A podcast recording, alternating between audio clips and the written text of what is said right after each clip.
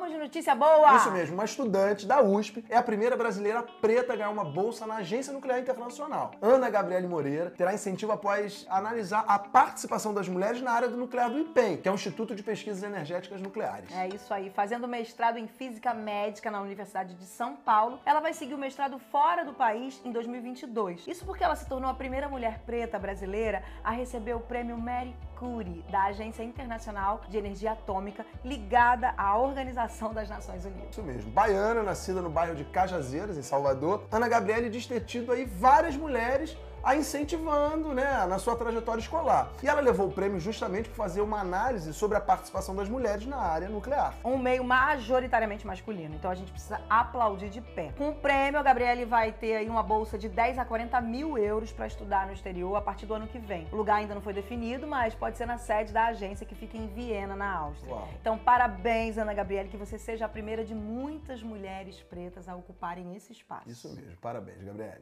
Olha que notícia importante na área da cultura. Inhotim, que é considerado o maior museu a céu aberto do mundo, inaugura o Museu de Arte Negra, idealizado por Abdias do Nascimento. Abdias do Nascimento foi uma grande referência na luta pelos direitos do povo preto. Ele foi poeta, escritor, dramaturgo, curador, artista plástico, professor universitário e parlamentar.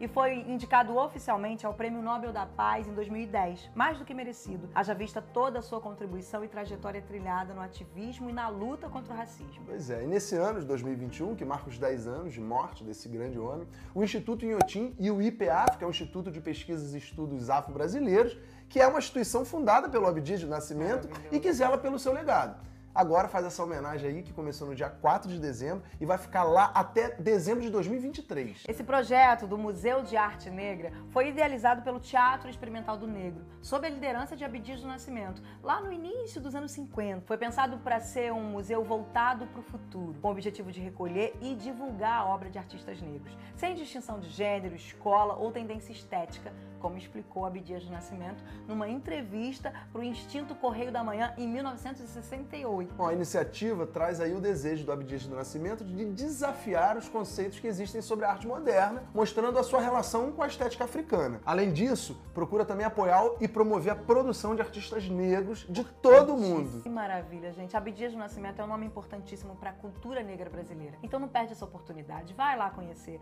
Museu de Arte Negra no Instituto Inhotim, em Minas Gerais. E salve a memória de Abdias do Nascimento. Salve.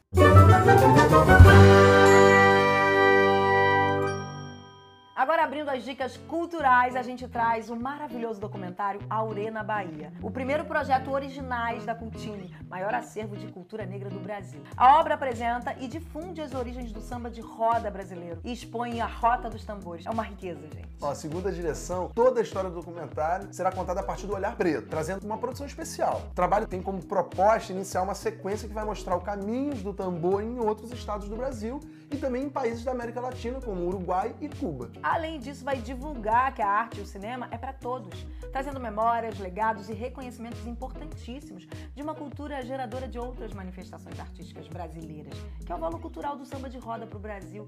É sério, gente, vale super a pena. Vocês vão passar a respeitar um pouco mais o samba como expressão cultural brasileira. Pois é, então não perde o documentário Aurê na Bahia, que você assiste pelo canal da Cultine no YouTube. É isso, axé. Axé.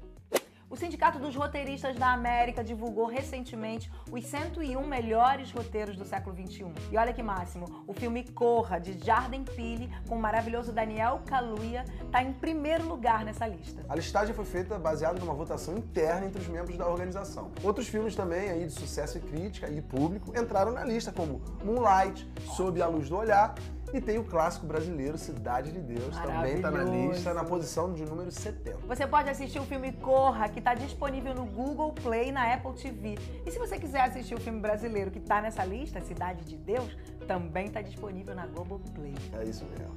A gente vai ficando por aqui. Hoje foi rapidinho, né? Jornal UAU Fast News. Rapidinhas pra você, pra alumiar seu dia. Falando em alumiar, vamos fechar com música boa. Luísa Lian, vocês precisam conhecer. Eu conheci há pouco tempo, tô trazendo aqui pra compartilhar com vocês essa música de axé dessa mana maravilhosa. Isso aí, galera. Ó, semana que vem a gente tá de volta, vai ser o último do ano, né? A gente vai entrar em pausa pra ressignificar, reestruturar, trazer com mais frescor aí. 2022 Jornal UAU pra você. Sexta-feira que vem, já Natal. Então a gente se vê lá, tá? Boa semana. Se cuidem, beijos. Até mais. Pé no caminho, fiquem com alumior. Luísa Lian. A paisagem está acesa, ela relampejou E o som do Caindé o meu corpo levou. Na ventania de Santa Bárbara Maria Santa Luzia e meu pai Xangô. A paisagem está acesa e me alumiou Foi o coro das princesas